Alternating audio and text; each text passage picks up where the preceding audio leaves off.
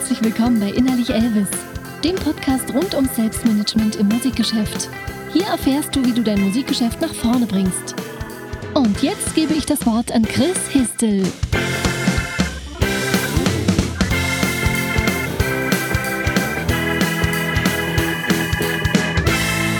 Hey, hier ist Chris. Willkommen zu einer neuen Episode von Innerlich Elvis.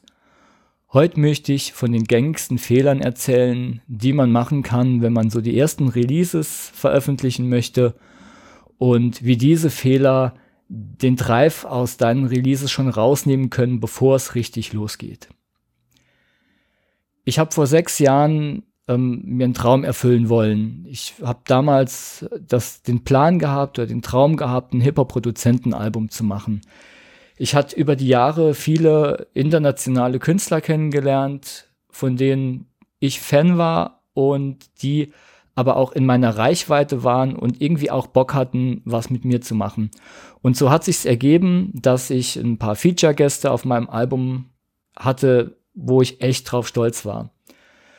Das Album war fertig, die CD sollte gepresst werden und ich habe Geld gebraucht für diese 500er Auflage und habe mir überlegt, was kann ich machen, um an Geld zu kommen. Damals ist Crowdfunding noch nicht so überschwemmt gewesen, wie es heute ist und es hatte damals auch noch kein, keine Hip-Hop-Formation oder kein Hip-Hop-Künstler ein Album aus Deutschland gecrowdfundet. Das habe ich dann gemacht.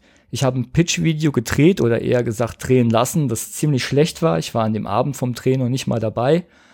Und trotzdem hat dieses Pitch-Video irgendwie funktioniert und ich hatte die, das Geld für diese 500er Auflage zusammenbekommen.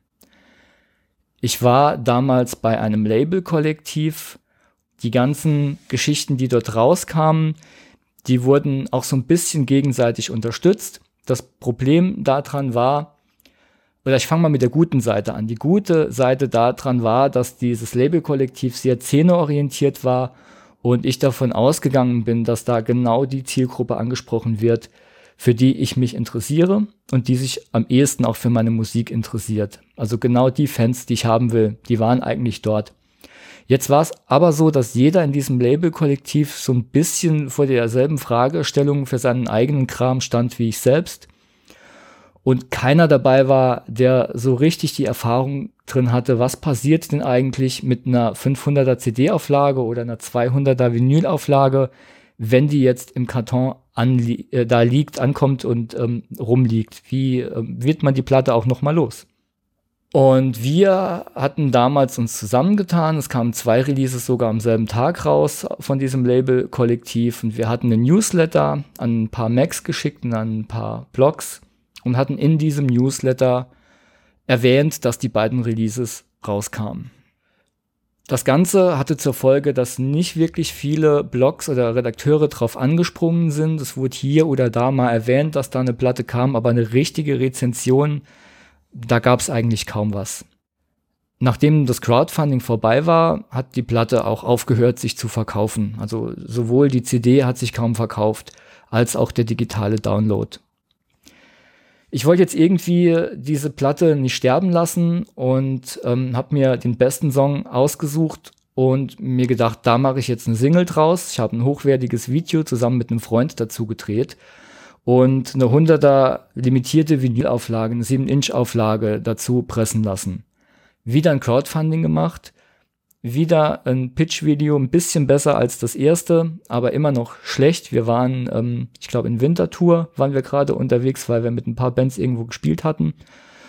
Und ähm, als wir auf den Zug gewartet haben, haben wir schnell dieses, äh, dieses Funding-Video gedreht.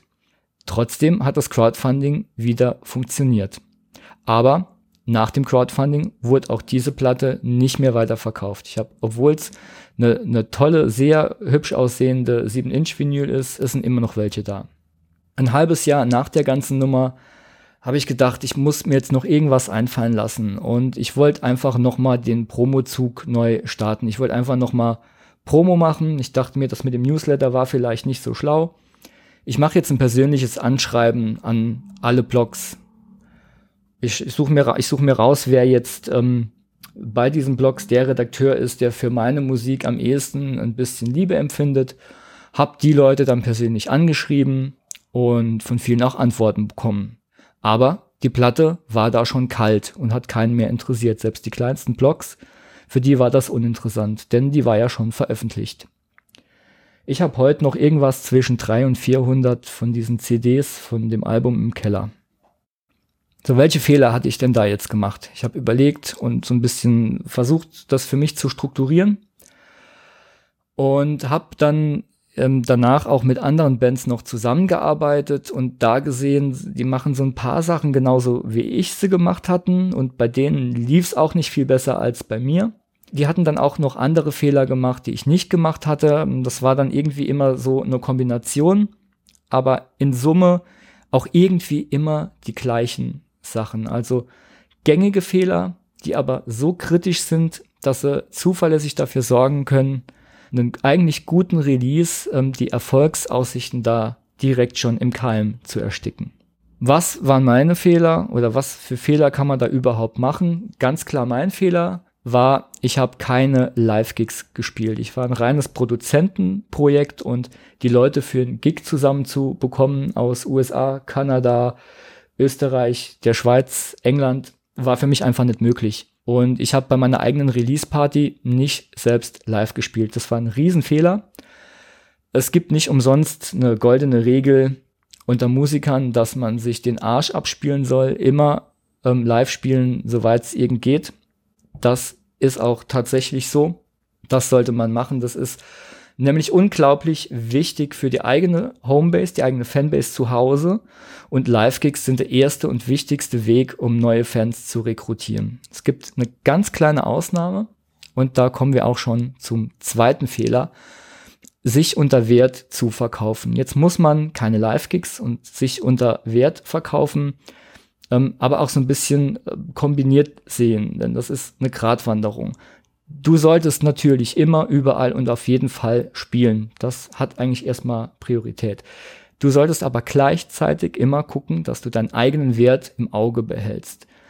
Also als Beispiel, was passiert denn, wenn du einmal im Monat oder alle zwei Monate in deiner Stammkneipe immer wieder für ein Taschengeld spielst? Leute kommen nicht mehr zu den Konzerten mit der Zeit und denken sich, ach, die spielen ja sowieso alle paar Wochen wieder hier, ich gehe einfach das nächste Mal. Und immer weniger Leute kommen auf deine Konzerte. Du könntest jetzt mit der gleichen Energie, die du investierst, in diesen monatlichen oder zweimonatlichen Gig in deiner Stammkneipe auch einfach den Radius erweitern, mit anderen Bands connecten, Gigs austauschen, die andere Bands angucken mit anderen Bands reden, mit anderen Musikern reden, also nicht immer nur, wenn du mit jemandem spielst, im Backstage-Raum alleine in deiner Clique hocken, sondern auch mal raus aus der Komfortzone mit anderen labern. Du solltest wertvoll für die eigene Homebase bleiben. Das heißt, mach dich auch mal rar. Du kannst das so ein bisschen ähm, austesten. Und zwar legst du eine faire Gage fest, von der du denkst, dass das für dich und deine Band funktioniert regional, weil du denkst, das passt zu der Anzahl von Leuten, die du ziehst. Und wenn dieser Preis nicht mehr gezahlt wird, dann merkst du, dass du entweder zu oft gespielt hast und deiner Homebase eine Verschnaufpause geben solltest, oder aber deine Fanbase ist einfach zu klein und dann solltest du da ansetzen und deine Fanbase noch ein bisschen ausbauen. Eine ganz coole Option, die es noch gibt bei Live-Gigs, ist auf Hut zu spielen. Das funktioniert vor allem dann, wenn du eine stabile, gute Homebase hast und vielleicht ein bis zweimal im Jahr in dieser Homebase spielst. Dann läuft der Hut gut, wenn du die Fans mitreißt. Ähm, wir hatten ein Beispiel hier in Saarbrücken. Eine Band aus England war in der Ecke und die äh, wurden platziert in einem Konzert, das schon geplant war mit zwei anderen Bands und wir haben die dann einfach dort so in die Mitte gehockt und niemand der Leute, der Fans, die da waren, kannten diese Band. In dem Moment, wo diese Band anfing zu spielen, wurde es mucksmäuschen still im Raum, die ganzen Flüstereien im Publikum haben aufgehört und die Augen waren auf diese Band gerichtet. Und die, die Leute waren super konzentriert auf diese Musik, die warten total drin auf eine, auf eine ziemlich krasse Art hat diese Band geschafft, die Fans mitzureißen. Und entsprechend viel war dann auch im Hut drin. Der nächste Fehler, keine Struktur und keine Zielsetzung. Als das Album damals aus dem Presswerk kam, hatte ich eigentlich keine Idee, was ich jetzt damit machen will. Ich hatte überhaupt kein Ziel und entsprechend auch keinen Weg, um zu dem Ziel zu kommen. Also ich wusste nicht, was mache ich jetzt mit meinen 500 CDs. Wenn du jetzt Reichweite haben willst mit einem Release, dann brauchst du Struktur. Du musst dir ein Ziel setzen und du brauchst auch einen Plan. Und da kommen wir auch schon zum nächsten Punkt. Keine Release-Planung und keinen Promo-Plan zu haben. Ich hatte das Album rausgebracht, später dann eine Single einfach auf Vinyl gepresst und veröffentlicht, in Anführungszeichen, denn ich habe dann gesagt, das ist jetzt da und damit was veröffentlicht. Ich hatte keinen Promoplan. Ohne einen Promoplan wird alles ein bisschen schwieriger. In diesem Plan kannst du zum Beispiel festlegen, wann vor dem Release alle relevanten Blogs oder Musikredakteure deine Bemusterung erhalten sollen. Also wann soll deine CD beim Redakteur liegen, dass er drüber schreiben kann. Das gehört alles in diesen Plan rein. Du solltest auch ganz genau, äh, ganz genau wissen, welche Single du wann raushaust. Wie lange dein Album heiß genug ist und einen Plan machen von allen Ideen und Strategien, die du hast und die auf diesen Plan packen. Ein Promoplan ist außerdem auch Grundlage für die Arbeit mit einer Promoagentur. Hast du keinen Promoplan, wirfst du im Endeffekt Geld für eine Promo raus, auch wenn du eine Promoagentur benutzt und hast dafür den Effekt einfach nicht, den du dir davon erhoffst. Bei einem späteren Projekt hatten wir einen gemeinsamen Promoplan erarbeitet. In dem Plan enthalten waren drei Singles, ein Album, wir hatten eine Crowdfunding-Kampagne, mehrere Teaser-Videos und eine Reihe an Konzerten. Das war alles zeitlich ganz genau aufeinander abgestimmt. Da war jedes Datum ganz genau festgezurrt und nichts davon, kein noch so kleiner Teaser kam zufällig raus. Dieses Promo-Konzept haben wir an unsere Promo-Agentur gegeben und haben es dann geschafft, eine Single beim Musikexpress unterzubringen und zwei andere Singles beim zweitgrößten deutschen Musikblog. Ohne Promo-Agentur wäre wär vieles davon auch möglich gewesen aber ohne Promoplan wären wir nirgends dort untergekommen. Also ohne Promoplan gibst du viel Zeit und Geld aus für wenig Effekt und mit einem Plan kannst du auch, wenn du nur wenig Budget zur Verfügung hast, den größtmöglichen Effekt erreichen. Der nächste Fehler ist, sich nicht in andere hineinzuversetzen. Bei mir hat sich das damals geäußert in diesem unpersönlichen Newsletter. Hätte ich mich in den Empfänger dieser Mail reinversetzt, hätte ich gemerkt, ähm, hey, ich fühle mich da ja überhaupt nicht angesprochen. Da kriege ich irgendeinen Newsletter, der geht an wahrscheinlich 100 Redakteure und da stehen irgendwelche Dinge drin und auch irgendwelche Alben. Aber wirklich das Gefühl, dass ich da jetzt über was schreiben sollte, habe ich davon eigentlich nicht. Gute Promoagenturen zeichnen sich dadurch aus, dass sie jahrelange persönliche Kontakte zu ihren Redakteuren haben. Und da entsteht auch ein gewisses Vertrauen. Und wenn von einer Promoagentur, mit der man jahrelang zusammenarbeitet und man weiß einfach, was da kommt, hat Hand und Fuß, da gibt's ordentliche Materialien dazu, ordentliche, ordentliche Promopläne, ordentliche Promo- und Medienmaterialien, dann ist das Vertrauen viel höher. Und die Chance ist entsprechend höher, dass man auch in einer Besprechung landet. Was bedeutet das jetzt für eine Do-it-yourself-Promo? Was da am wichtigsten ist, ist einfach ganz simpel eine nette persönliche Mail. Dass man das sagen muss, ist eigentlich ein bisschen schade, aber ich sehe es auch an mir selbst. Es hat eine Weile gedauert, bis ich selbst auf die Idee kam. Dem Empfänger, ich habe das in der letzten Folge, als es um das EPK ging, schon gesagt, dem Empfänger, Blogger, Label, Redakteur, vielleicht ein Booker, dem willst du es einfach machen. Der soll mit wenigen Klicks zu deiner Musik kommen. Du darfst ihm nicht auf den Keks gehen, nicht ähm, Mails nachschießen und zu früh nachtelefonieren. Erwart auch nicht, dass der fünf oder sechs Klicks macht, um zu deiner Musik zu kommen oder sich irgendwo durchnavigiert, wo er nicht so richtig weiß, komme ich jetzt da über diesen Menüpunkt äh, an die Musik oder nicht. Das wird keiner machen. Schick auch keine Zips zum Runterladen, denn auch das lädt sich einfach keiner runter. Die Leute sind von dir dann nur genervt und ist ein Redakteur von dir genervt, dann macht er einfach die nächste Mail auf. Was ich noch falsch gemacht hatte, war mit echter Promoarbeit zu spät zu starten. Nach dem erfolglosen Newsletter probierte ich es später nochmal mit persönlichen Mails an verschiedene Indie-Musikblogs. Das war eigentlich eine gute Idee. Aber es kam zu spät. Und die Rückmeldung war deshalb überall dieselbe. Das Album ist ja schon draußen. Ich war einfach zu spät dran. Der nächste Fehler kommt sehr oft und ich höre das von vielen Bands und habe es selbst auch so gemacht. Man will dringend schnell veröffentlichen und hat keine Zeit mehr oder will sich keine Zeit mehr nehmen für gutes Promomaterial.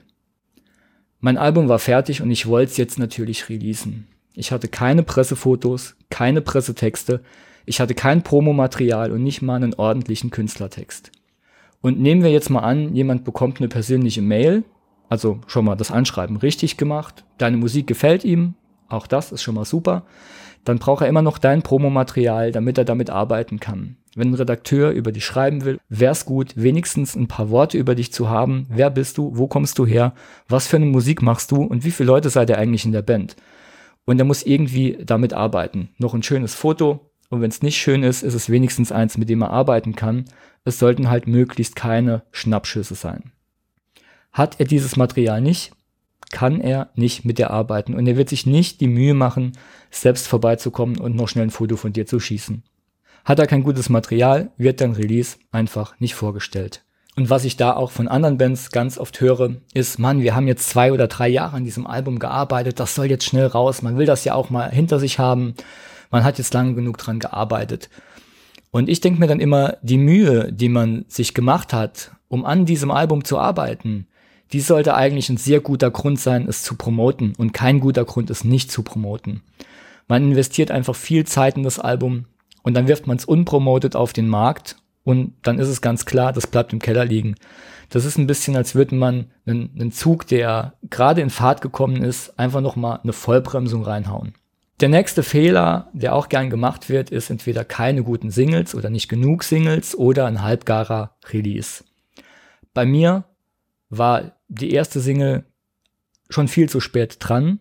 Ich habe noch mal eine zweite nachgeschossen, aber da war es auch schon zu spät. Das Ding ist, dass eine einzelne Single alleine auch einfach verpufft. Mit der Single steigt kurz das Interesse, dann ebbt es wieder ab und dann war's das. Schickst du jetzt eine neue Single nach, kurz bevor das Interesse absinkt, dann baut das auf dem Interesse der ersten Single auf und machst du das dreimal hintereinander, dann kannst du auf dem Höhepunkt das Album bringen und im Optimalfall sind da dann alle schon heiß drauf. Das mit den drei Singles, das ist einfach eine Best Practice. Das ist erprobt, das wurde ausprobiert und hat funktioniert und ich habe es selbst auch ausprobiert. Ich habe es in Projekten nicht so gemacht, ich habe es in anderen Projekten so gemacht und habe den Unterschied gesehen und es ist tatsächlich so. Es gibt einen Grund, warum es so gemacht wird. Es ist einfach eine optimale Kombination, um Spannungsbogen aufzubauen bis hin zum Album. Die Voraussetzungen dafür sind einfach, dass die Single-Frequenz in der Lage ist, vom Abstand her auf sich aufmerksam zu machen und immer noch mal Interesse zu erzeugen, kurz bevor es abflaut. Und ebenfalls sehr wichtig ist, dass die Singles wirklich richtig gut sind. Und jetzt kommen wir zu dem Thema halbgare Releases ist, es werden zehn Songs geschrieben und aufgenommen und die bilden dann das Album und die zwei besten werden dann noch zur Single. Ich habe darüber in Folge zwei des Podcasts schon mit ähm, Camelo gesprochen. Er sagt dann immer, am liebsten 100 Songs schreiben. Ich wäre schon froh, die Leute würden 50 Songs schreiben. Die zehn besten, die nimmt man. Und nimmt man wirklich, man schreibt zehn Songs und packt die alle aufs Album, dann verschiebt sich die gesamte Qualität des Releases zum Schlechteren, weil da einfach auch Ausschuss drauf landet. Und dadurch sinkt die Qualität einfach in den Keller. Und schreibst du 50 oder 100 Songs, dann kannst du auch sicher sein, dass die 10 Songs, die wirklich auf dem Album landen, wirklich gut sind und zu deinen besten gehören und nicht einfach irgendwelche Songs aus deinem Repertoire sind.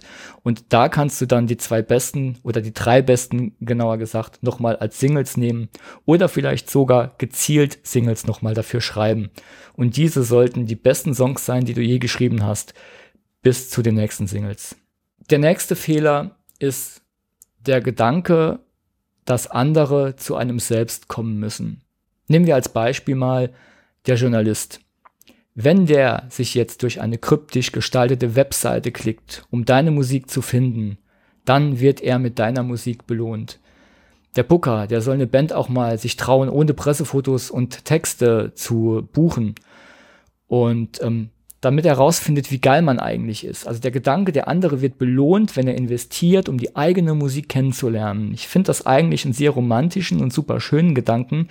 Leider funktioniert er in der echten Welt nicht und schon gar nicht, wenn man sich gegen so viele Bands durchsetzen muss, wie man sie im Moment im Netz findet. Ein weiterer Fehler oder ein weiteres Problem ist, wenn man als Band nicht an einem Strang zieht.